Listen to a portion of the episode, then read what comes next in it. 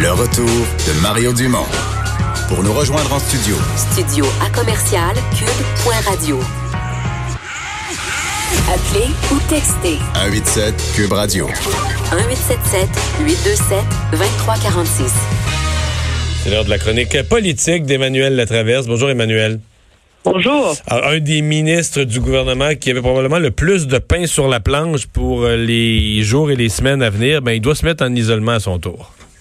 Oui, c'est le ministre François-Philippe Champagne, le ministre des Affaires étrangères, qui a plutôt annoncé aujourd'hui qu'il était en confinement parce qu'il s'était fait tester en début de semaine. Alors, on ne sait pas exactement quand. Il serait revenu d'Europe le 7 mars. Euh, il était en voyage là-bas pour différentes fonctions et il a commencé à sentir donc euh, des symptômes, euh, fièvre, etc. Donc, il est en confinement. On attend les résultats des tests. Mais imagine, je mentionne à quel point ça complique le travail du gouvernement parce que on, on y a tout le regard en ce moment, bien sûr, a été porté sur la santé publique, les hôpitaux, etc sur la frontière, l'économie, mais la réalité, c'est qu'il y a 3 millions de Canadiens qui habitent dans le monde. Et le gouvernement se rend compte qu'il y en a beaucoup soudainement qui ont absolument besoin ou envie de rentrer à la maison au Canada.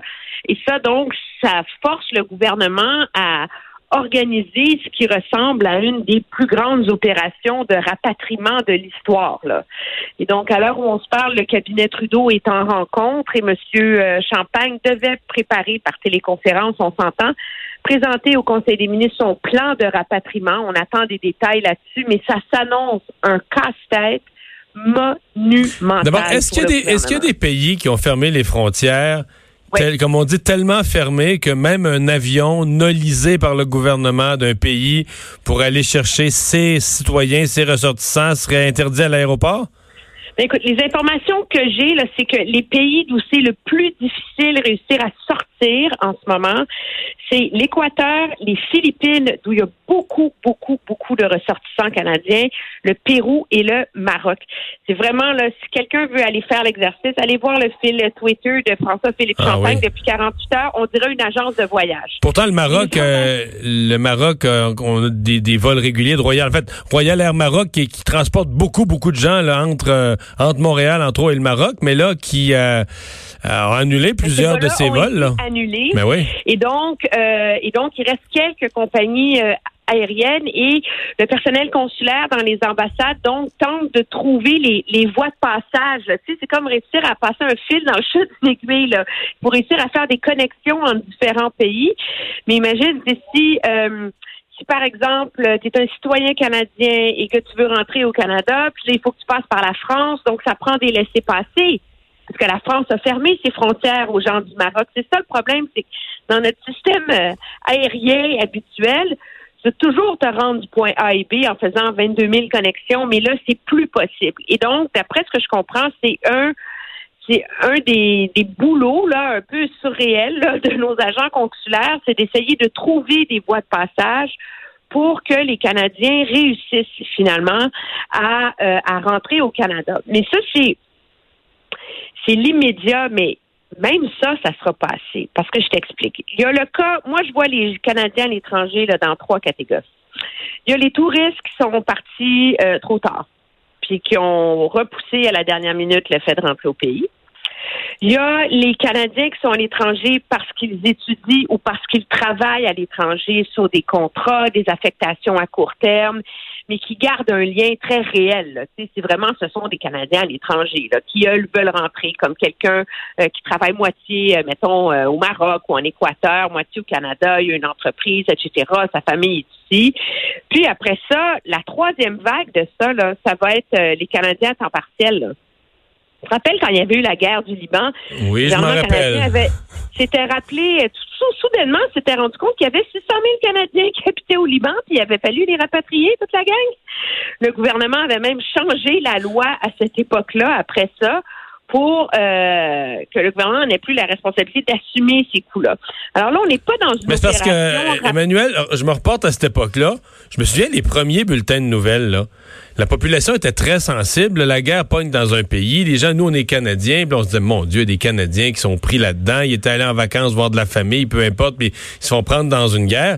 Et c'est au fil des, des jours et des semaines qu'on avait compris que plusieurs de ces gens-là étaient des Canadiens, mais qui n'habitaient plus au Canada depuis trois ans, cinq ans, dix ans, qui étaient retournés, qui avaient réouvert un commerce au Liban, qui avaient toujours gardé leur passeport canadien, mais qui n'avaient pas payé d'impôts au Canada depuis de longues années. Et là, tout à coup, voulaient fuir la guerre. Puis je leur reproche pas, j'aurais fait la même chose. C'est juste que comme contribuable canadien, tu dis, oups, on est-tu est responsable de ça, nous autres, là? Si des gens qui habitent plus ici, payent plus d'impôts ici, ils ressortent un vieux passeport puis ils disent, venez me chercher, tu sais. Ben, c'est ça l'enjeu. Est-ce qu'on est responsable d'assumer les coûts de ça, mais le gouvernement ne veut, pas constitutionnellement une responsabilité de les aider à rentrer au Canada. Donc, c'est la situation dans laquelle on est, puis on s'entend que alors que cette pandémie fait le tour du monde, elle va se retrouver dans une foule de pays où il y a le Canada. Là, je pense que la principale chose que essaie de faire le gouvernement, c'est de s'entendre avec les compagnies aériennes qui ont des gros avions, comme WestJet, qui a pourtant suspendu tous ses vols vers les États-Unis, hein, euh, comme Air Canada, pour organiser des vols, sais. Et donc, euh, parce qu'on a maintenant que ces gens veulent rentrer, on sait où ils sont, on sait, et donc de dire, ok, ben, tous les Canadiens qui sont par exemple euh, je sais pas moi, à Casablanca, euh, telle date, euh, il va y avoir un vol, rendez-vous à l'aéroport, telle heure, le vol va vous ramener, mais vous payez votre billet d'avion, tu sais. Euh, ou on va le subventionner. Mais donc, c'est comme tout ça qu'il faut mettre en œuvre. Et la réalité, c'est que au ministère des Affaires étrangères, à part certains enjeux vraiment euh, euh, essentiels, tu sais, il y a une grosse partie des opérations qui vont être tournées vers organiser cette monumentale mobilisation de rapatriement. Mais là, le patron peut pas aller au bureau le patron peut faire au bureau. Mais ça, c'est, tu je pense qu'objectivement, il va falloir s'habituer à ce que ça arrive. Plus, plus on va rentrer dans le, dans le crunch, là, plus certains ministres, tour à tour, vont se retrouver placés en quarantaine. Euh, c'est un peu inévitable. Puis que, moi, je me dis, si le premier puis le seul accès arrivé à date, c'est le ministre des Affaires étrangères. C'est pas très surprenant, toi puis moi, parce que c'est sa job dans la vie de voyager aux quatre coins de la planète. Ben, c'est ça, là. Tu sais. Euh, hmm. euh, mais je pense que ça fait malheureusement partie de la réalité avec laquelle les gouvernements vont devoir composer, qu'on soit à Québec ou à Ottawa. Là. Ouais. Euh, qu'est-ce qui se passe au chemin Roxham? Là? On entend toutes sortes de versions. Hier, M. Trudeau se faisait rassurant. Euh, je voyais Gaétan Barrette sur les réseaux sociaux dire, ben voyons, là, vous avez des gens, vous dites qu'il faut qu'ils soient en confinement dans leur dans leur maison, ils n'ont même pas de maison, ils n'ont même pas d'adresse. Euh, là, j'ai vu qu'il y avait quand même des mesures pour les garder dans des endroits précis. Est-ce que est-ce que c'est fait sérieusement d'après toi? Ben, c'est ce que le gouvernement a annoncé ce midi, là qu'on s'était bien rendu compte que dire à des migrants d'aller se placer en confinement, c'était un peu. Euh, Mais s'ils n'ont pas de maison, on le fixe. Ben, c'est ça, ça tient pas vraiment la route là.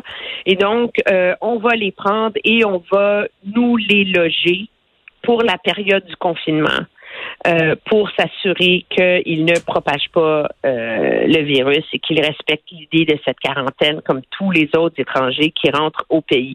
Donc, on ne va pas les relâcher dans la nature après leur avoir fait passer euh, les examens et faire remplir les papiers habituels. Ils vont tous être placés dans un endroit qui va devenir comme un peu un centre de quarantaine, mais le Canada est très soucieux de ne pas donner l'impression qu'on les place en détention non plus parce que ça contrevient aux lois canadiennes. C'est un peu les. Hmm. Je pense qu'il, faut comprendre que l'ampleur de cette pandémie-là et les décisions radicales qu'elle force les gouvernements à prendre, euh, c'est on n'est pas rendu au point où on va suspendre toutes les, tous les droits et libertés et invoquer la loi des mesures d'urgence.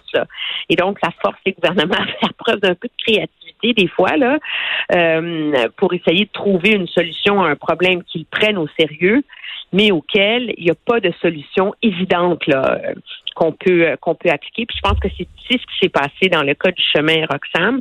Et là, le gouvernement dit qu'il y a une entente formelle entre, entre Québec, le gouvernement fédéral pour les placer là, euh, de manière sécuritaire et sécure en isolement. Merci, Emmanuel. Au revoir. Bien, au revoir.